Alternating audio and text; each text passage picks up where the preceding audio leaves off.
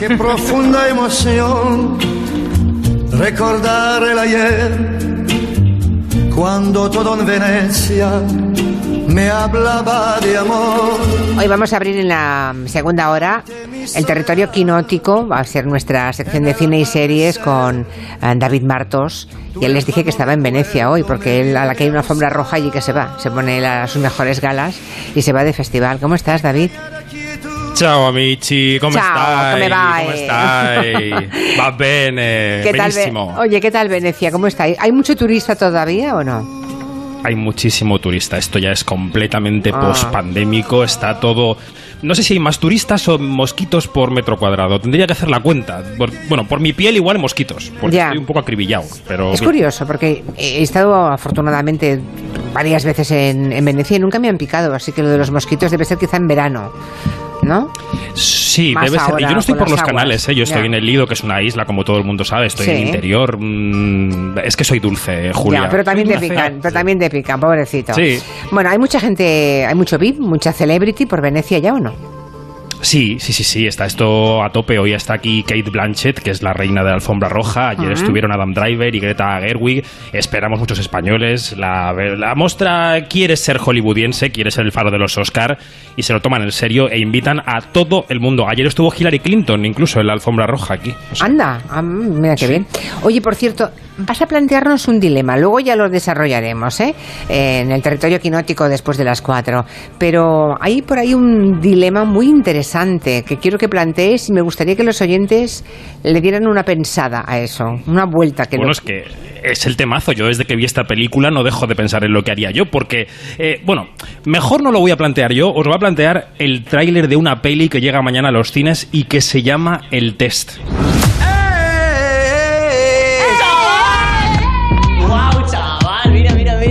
Las personas pueden dividirse en dos grupos, triunfadores y fracasados. Una palmada apaga, dos palmadas encienden. Vale, ya, ¿no? Si os dieran a escoger, ¿qué elegiríais? Subid, que tengo vino caro. No me jodas.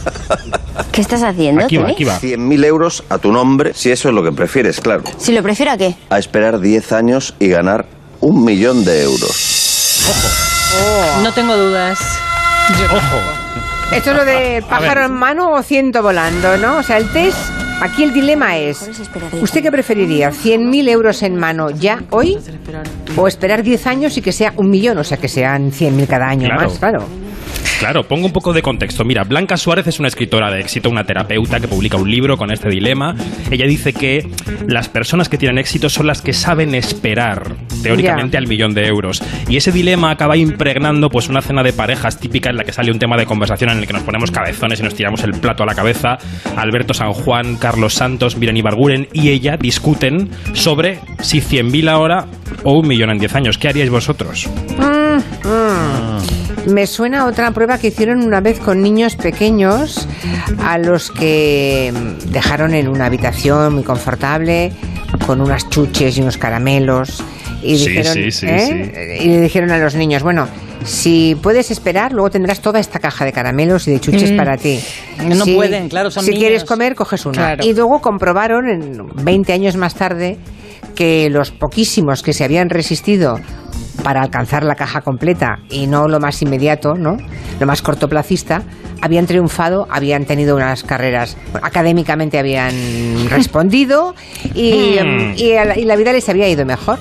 Igual es pero- solamente un truco para motivarnos de esa manera, ¿no? Si no tengo para vivir hoy, cojo los 100.000, pero si no, Claro. me busco, un- no sé. Tú eres de chofer, Marina, creo- tú los 10 millones. millón. Yo soy de chofer, entonces pido un préstamo, mm, no hago nada durante 10 años y, dan. y ya me caerá la pasta, 100%. claro, me lo dan O sea, porque tú de el- entrada mm, te esperas a los 10 años y un millón. Sin duda. ¿Y Juanman qué Yo harías? toco billete ya. Tu billete, tú Sí. 100.000 y tú, Guillem. Yo una solución integrada. Los 100.000 ahora y dentro de 10 años el millón. ya, pero eso no puede No se ser. puede. ¡Ah, qué morro! No, no, pero es curioso. Y según la tesis de la película, los fracasados son los que cogen los 100.000, ¿no? Bueno, claro, eh, la pareja Vale, que vale. forman Miren y Carlos Santos son la pareja de la clase media, no como la de Marina, sino clase media de verdad.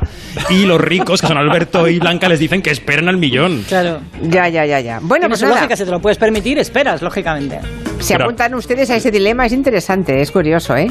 Recuerdo otro, hace muchos años que alguien me comentó, ahora imaginaos que os dan, no uno, no, ponle lo que quieras, 10 millones de euros, con una condición, durante seis meses, seis meses, no puedes lavarte. Ah, sí. No, ni un solo acto higiénico en seis meses. Pero vamos a ver, eso lo planteamos vida- aquí un día y Sí. hubo oyentes que se ofrecieron a poner una caja de resistencia y a pagarnos a los miembros de la mesa con tal de reírse un rato. No, es muy fuerte porque es, no puedes confesar a nadie la razón por la que eres un cerdo. O sea, porque claro, al cabo de una semana empecé, supongo que todo el mundo huele mal, ¿no? Pero hay gente que lo hace gratis esto. Sí, Sí. imagínate seis meses sin un solo acto higiénico y manteniendo la normalidad de tu vida laboral, sentimental, familiar. Hombre, perderías el trabajo, Julia, claramente. ¿Cuánto tardarías? Yo creo que va de varios meses, ¿eh? Porque hay Un gente que mesecillo. trabaja en, unas en su salsa. En, en un caso así a mí me ofrecen ahora lo que sea y digo, no, no, ya sé que no lo voy a cumplir. No, Y claro. Ya está, ya no, es que es imposible. ¿De verdad creéis que alguien cumpliría eso? Se rompe Sí. tu vida. Claro, es que es un horror, es un horror. Bueno, hablemos de otras cosas.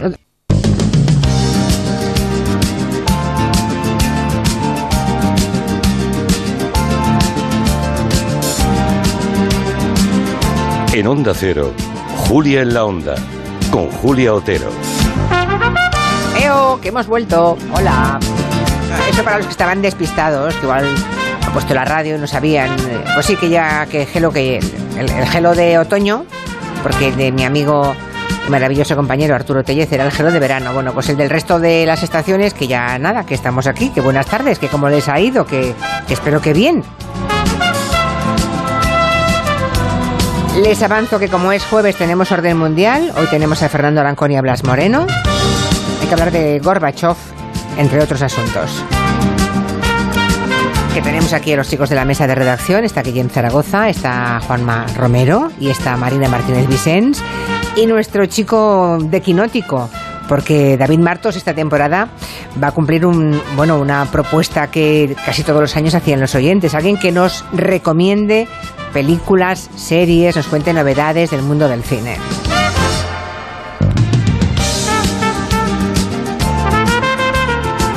Todo esto, creo, David, que está en Venecia, en el Festival de Venecia, y nos irá contando todos los días pues el devenir de este festival y de su alfombra roja, que pretendes que los oyentes también hagan sugerencias, ¿no? Estamos en, Claro. en el fin de semana, nos acercamos, es cuando todo el mundo va al cine, y si alguien ha visto en los últimos días, el último fin de semana, o, el Día del Espectador, ¿no? El miércoles, alguna peli que quiere recomendar o de la que nos quiere prevenir a los demás, pues también es momento de intervenir en el 638-442-081.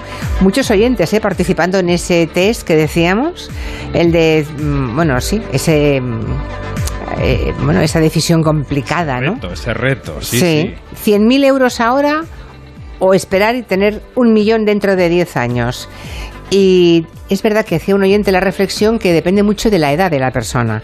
Si tienes 20 años o 30 años, por una parte, seguramente tienes más tentaciones de mm, el pájaro en mano, ¿no? De, del cortoplacismo, de tener 100.000 euros, pero por otra parte tienes toda la vida por delante, te puedes permitir esperar 10 años. Claro, si tienes 80 años o tienes mm, 90 o tienes 70 en según qué condiciones, pues no esperas 10 años, por si acaso. Lo que no pasa es que sea que con para 20 entonces no estés, ¿no? Con 20, 100.000 te cambian absolutamente la vida, pero Hmm. a partir de cierta edad puedes esperar 10 y no son tan decisivos esos 100.000 ahora, ¿no? Que te dan Hmm. para emprender un montón de cosas. Yo Bueno, espero, yo espero. Bueno, eso en general, ¿eh? eso en general porque hay gente también con 80 años que tiene gastos perentorios que, le, mm, que cubrirlos con 100.000 le permitirían vivir. Claro. Hmm, Entonces claro. yo creo que cada caso es muy particular. Por aquí Damián nos cuenta que, hablando de amores de verano, Damián Raval, que él ha recuperado, ha tenido un amor de verano con su mujer, la ha recuperado y que ha sido un verano maravilloso y que espera que perdure en el tiempo. Esto se merece unos violines o una música así. Bonito. Bueno, está bien. Y ya que estamos en cosas bonitas, dice, dice David Martos que en Venecia había visto la película más bonita del año. Un poco exagerado. A ver, ¿cuál ha sido esa película tan bonita que Preciosa. has visto? Una película preciosa, una película eh, de esas que, mm, ¿sabéis cuando estás en el cine que te quedas mirando como un tonto a la pantalla con una sonrisa y no puedes quitártela y podías estar cuatro horas, que te da igual que la película dure cuatro horas? Pues eso me pasó a mí ayer con una película que se llama Living y que suena así, mira. From when I was a child, what I wanted was to be a gentleman. Bueno, esta voz Living. maravillosa. ¿De quién es? Living. Es una película de un director sudafricano que se llama Oliver Hermanus y está protagonizada por un actor británico que se llama Bill Nighy, Ah. que todos hemos visto, por ejemplo, en Love Actually, El señor de la guitarra, A Feeling in My Finger. Ese es Bill Nighy Vale. que protagoniza Living, que es Vivir, que es un remake de la película clásica de Kurosawa en blanco y negro, y que habla de un funcionario inglés gris en el año 53 que se dedica solamente a rellenar impresos, a poner sellos, al que le detectan un cáncer terminal y decide eso, vivir. Y es una película maravillosa que hemos visto aquí fuera de concurso y que yo espero que llegue pronto a las salas porque me apetece muchísimo que la comparta gente de mi entorno. Yo estaba viéndola y decía, quiero que la vea mi madre, quiero que la vea mi hermano, quiero que la vean mis amigos. Es una peli deliciosa, Julia, muy bonita. Mm, Living. Bueno, esta película llegará, como todo lo que está en los festivales, un poquito más tarde. Seguramente tardará un año o varios meses, ocho o nueve meses, ¿no? En estar en las pantallas. Sí, yo, yo apostaría, Calculas. mira que yo hago apuestas en Venecia, yo apostaría que Bill Nighy tiene papeletas para estar nominado al Oscar. O sea que yo creo que este otoño o principios de invierno podríamos ver Living. Y otra señora que, mm, que a lo mejor también está en la carrera es la señora Kate Blanchett, que ha venido aquí con una cosa también maravillosa que se llama Tar. Escucha. Time is the thing. Time is the essential piece of interpretation. You cannot start without me. I start the clock.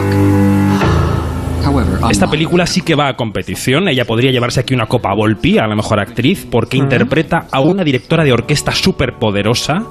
Tan poderosa que recaen sobre ella acusaciones de abusos de jóvenes miembros, mujeres de la orquesta, porque es una directora lesbiana de orquesta. Sí, sí. Siempre vestida como con traje de chaqueta, con una blusa, con una imagen eh, muy seria y hace un papelón brutal viajando por todo el mundo, casi esclavizando a sus compañeros para sacar lo mejor de ellos y, y la- y que las composiciones suenen lo mejor posible. Kate Blanchett ha estado aquí esta mañana, ha sido la estrella de la alfombra roja y yo creo que Tar es el apellido de la directora, ¿no? Se llama Lidia Tar. Va a dar también mucho que hablar este, este otoño. Pues ya hemos tomado nota, ¿eh? Living y Tar. Esto, mm, Yes. coming soon, ¿eh? Que dicen los americanos. O sea que pronto lo veremos en pantalla. Pero hablemos de películas que se estrenan esta semana ya en los cines, ¿no? Está bien que nos suenen esas películas para el futuro, ¿no? Para el futuro inmediato, las que se van a estrenar y que ahora se exhiben en Venecia. Pero hablemos de, la, de lo que ya se puede ver en el cine en, esta, en este fin de semana, ¿no? ¿Qué recomendación harías, David? A ver, hay dos. Dos. eh, hay dos eh, que además están firmadas por el mismo señor. Dani de la Orden dirige dos películas que se estrenan esta semana. Una es El Test, que es de la que hemos hablado hace un momento, de los 100.000 euros. Y la otra, que dirige a cuatro manos con un señor que se llama Alex Murrull, eh, se llama 42 segundos y nos lleva, atención, a la final de waterpolo de los Juegos Olímpicos de Barcelona 1992. Suena nuevo entrenador, Dragan Matutinovic. Ahora mismo sois los preseleccionados. Solo me quedaré con 10 de vosotros. Durante los próximos meses viviréis solo para el waterpolo. Yo no busco waterpolistas, yo busco gladiadores. Ojo, gladiadores. No busco waterpolistas, busco gladiadores, qué barbaridad. Bueno, es que así se preparan los deportistas de élite ¿eh? para unos Juegos Olímpicos. Es la primera vez que oigo una frase parecida, ¿eh, David? Bueno, los deportistas y los actores, porque Jaime Lorente, que hace de Pedro Aguado, y Álvaro Cervantes, que hace de Manel Estiarte, han tenido que entrenarse como los waterpolistas para contar los entresijos de ese vestuario. Jaime Lorente, conocidísimo, por ejemplo, por La Casa de Papel. En ese vestuario hubo celos, hubo envidias, hubo drogas, hubo alcohol, insomnio. Y la película es dinámica, es trepidante, típica película deportiva que te lleva hasta la final, que estás deseando que llegue el final, que los deportistas y los que saben de deporte saben cómo acabó. Yo, por ejemplo, lo ignoraba. Pero que merece muchísimo la pena. O sea, Julia. mm, deduzco que nos estás sugiriendo que 42 segundos, que ya está en la cartelera, merece la pena ser vista la peli, ¿eh? Sí, te ha Yes. gustado. Vale. Mucho. Pues mm, regalo que tenemos para los oyentes, porque tenemos al protagonista de la ficción y al protagonista real de ese agónico partido de waterpolo, eh, de waterpolo, esos waterpolo no, waterpolo. Voy al Somos Humanos. Mira por dónde primen, ¿eh? está bien, eh, que ocurrió en los Juegos Olímpicos de 1992. El es un viejo amigo que conozco bien, es Manel Estiarte. ¿Cómo estás, señor Estiarte? ¿Cómo estás? Hola Julia, buenas tardes, ¿cómo estás? Buenas tardes, me ha hecho mucha ilusión saber que iba a hablar contigo, aunque la excusa sea el cine, precisamente, ¿eh? la película. Sí, sí, la verdad que es una, es una oportunidad escucharte y poder estar un rato contigo. Y espero que os guste la película. A mí me ha gustado mucho. Eso iba a decirte, mucho. porque claro, tú que estuviste allí, lo viviste, y que ahora nos puedes contar por qué se llama 42 segundos, ¿no? Em, que es el nombre de la película. Te ha- bueno, sin hacer spoiler, va, venga, sin hacer spoiler, pero si nos puede contar un poco más. Pero Manel, cuando la has visto, ¿en tu memoria había retazos parecidos a los de, eh, en la realidad, a lo que has visto, sí? Sí, sí, vamos a ver, Julia, hace unos años me, me plantearon, me, me dijeron, me comentaron este proyecto y la verdad es que, que, que- que tiene mucho valor. Han apostado por un deporte poco conocido, han apostado por una historia de hace 30 años, pero que es una historia real. Hay cierta ficción, pero, pero hay mucha verdad, mucha. La verdad es que sufrimos mucho para llegar a un partido excepcional, que el partido fue increíble que la cultura de unos jugadores nuevos de Madrid con los, los, los tradicionales de siempre toda la vida catalanes pues no fue fácil y que habían pues, mm, fragilidades en, en- los deportistas de adicción y, Mm. y otras cosas. Entonces hay mucha verdad en la película y realmente eh, chapó para ellos y para los actores que, que nunca, literalmente, mejor dicho, se han tirado a la piscina. Oye, el que hace, sí, el que hace de Manel Estiarte es Álvaro Cervantes. ¿Le conocías de antes? ¿Le le has conocido? ¿Has hablado mucho con él, Manel? No lo conocía de antes, lo admiraba como actor, lo había Sí. seguido porque me gusta, me gusta mucho el cine, pero sí que me contactó, mm, eh, quedamos un día con una historia de tomamos un café y nos conocimos y Julia fue impresionante. Estuvimos cinco horas, nos abrimos en canal, o sea, yo le conté todo lo que sentía porque era un ser humano delante, aparte de un gran actor, pues muy, muy cercano, muy sensible, y él pues empecé a notar, empecé a sentir que él sentía como yo, se emocionaba como yo, como lo contaba, en todas mis vivencias, y realmente eh, un regalo de, de- es la película y un regalo haber conocido a, a estos, a estos actores. Álvaro Cervantes. ¿Cómo estás, Álvaro? Buenas tardes. Muy buenas, ¿qué tal? Pues Bueno. estoy emocionado, estoy emocionado estos días por todo lo que está pasando con la película. la ¿Qué está verdad. pasando? Cuéntanos. Há- Haznos un resumen de prensa. Venga, ¿qué, qué ha pasado? No, no, está pasando de que al final pues eh, hay mucho trabajo detrás, mucho esfuerzo y sobre todo mucha verdad, ¿no? Eh, y mucho amor por una historia tan, tan especial, ¿no? Y, y para mí ha sido único el poder interpretar a un, a un personaje real, un personaje como Manel, tan tan con tanta con tanta vida detrás y, y la verdad pues que haya que hayan estado tan generosos no como, con- os contaba ahora abiertos de, de par en par un lujo un verdadero lujo Nun- nunca nunca me había encontrado con, con un momento así en mi, en mi trabajo Por cierto, claro, Manel Estiarte entonces ya era un excelente waterpolista, pero Álvaro Cervantes no. Yo no sé eh, qué entrenamiento físico, supongo que sería durísimo para convertirse eh, en un jugador de waterpolo de élite, ¿no? Porque los cuerpos de los waterpolistas son muy, muy determinados, ¿eh? Pues sí, pues sí, pues con lo del, con lo del waterpalo no, no ibas desencaminada, porque, porque nos, han, nos han entrenado casi, casi a base de palos, tú. O sea, Sí, pobre. eh, es, es la única manera. No, con, con mucho cariño hemos tenido unos entrenadores exquisitos, ¿no? En Madrid, Rafa Fernández, un exjugador de waterpolo, y, y después Tato eh, en Barcelona como, como entrenador oficial, pero sí que sobre todo era, era empezar un deporte tan duro, ¿no? Como, como, como bien apuntaba el tráiler, un deporte de gladiadores, porque lo son, eh, empezar de cero, ¿no? O sea, yo no nadaba desde la extraescolar del cole y, y- y prácticamente no, no hacía un largo y medio seguido. Y entonces, claro, es, ha sido una lucha con tu propia Claro. cabeza, ¿no? Eh, día a día, eh, superando la frustración con pequeñas conquistas para, evidentemente, dar la talla en el agua, ¿no?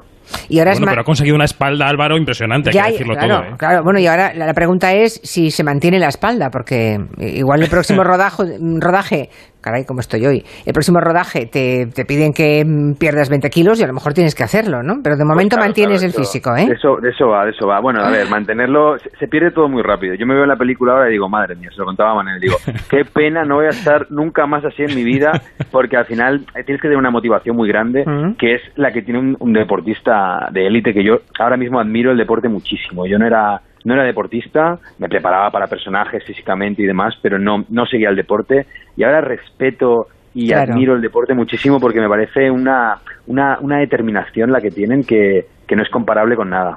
Está bien, ¿eh? A veces te acercas a determinado grupo humano, que, o por su actividad, o por su condición, o por lo que sea, y de pronto te das cuenta de lo que significa la palabra empatía, ¿no? Es ponerse en la piel de otro, caminar con los zapatos de otro y aprender y saber cosas que antes ignorabas, ¿no? Yo creo, yo no he visto la peli, pero eh, se cuentan interioridades, Manel Estiarte, de ese vestuario eh, de la selección española de waterpolo, ¿no?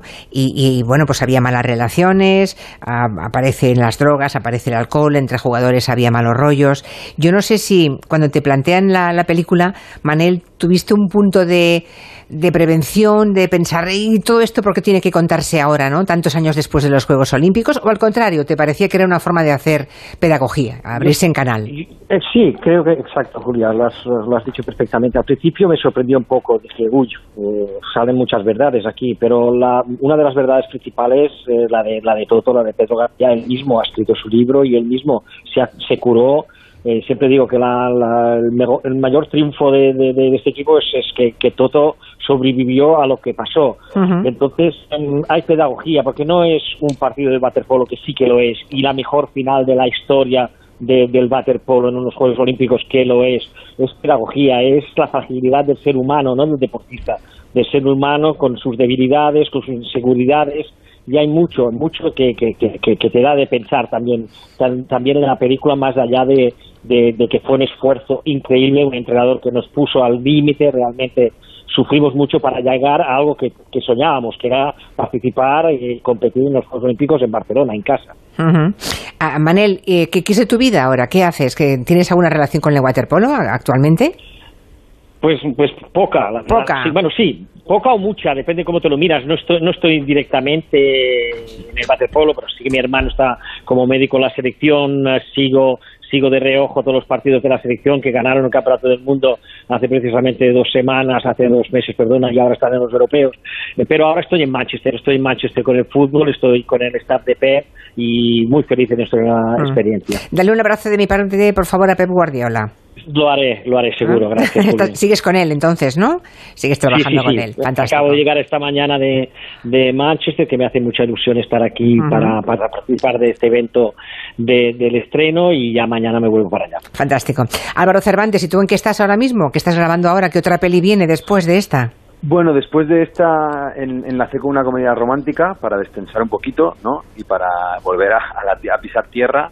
Eh, y, y ya terminé y ahora estoy descansando un poco de, de todo el periplo porque fue intenso y me apetecía un poco también vivir ahora la promoción con, calma y bueno, esperando a ver qué, qué ocurre. Oye, David, ¿tú crees, tú que eres el experto de cine, ¿tú crees que la peli va a funcionar en taquilla muy bien? Debería, ¿eh? Yo creo que la peli tiene Sí, ¿eh? los mimbres para funcionar. Hoy no se sabe lo que puede funcionar y lo que no, porque Ya. está muy mal el mercado, pero tienen los mimbres para hacerlo y esperemos que lo haga así.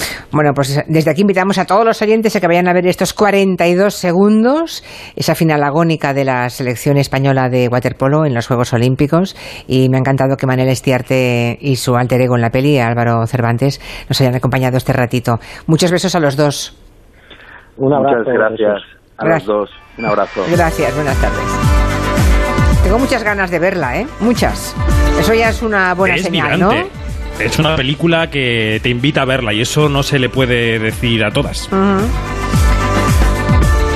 En la temporada pasada aquí nos hablaste de una peli de Emma Thompson. Seguro que los oyentes que tienen buena memoria se acuerdan, porque aparecía desnuda, ¿no? Y, este- y- y básicamente la película era una reflexión sobre la imagen física de las mujeres a partir de cierta edad, ¿no? Bueno, pues esa peli ya llega, llega esta semana a los cines, ¿no? Y a las plataformas. ¿Cómo se llama la peli de Emma Thompson? Se llama Buena Suerte, Leo Grande estuvo en Berlín y suena así, mira. Nunca he hecho nada interesante ni destacable en mi vida. Hola. Soy Leo, tú debes de ser Nancy. Quiero ser una mujer de mundo. A mí por lo general lo de lo de Thompson me llama, me llama a ir al cine, pero mm, igual me puedes ayudar un poquito más, ¿no? Tenemos que ver esta película de Emma Thompson, esta buena suerte Leo Grande.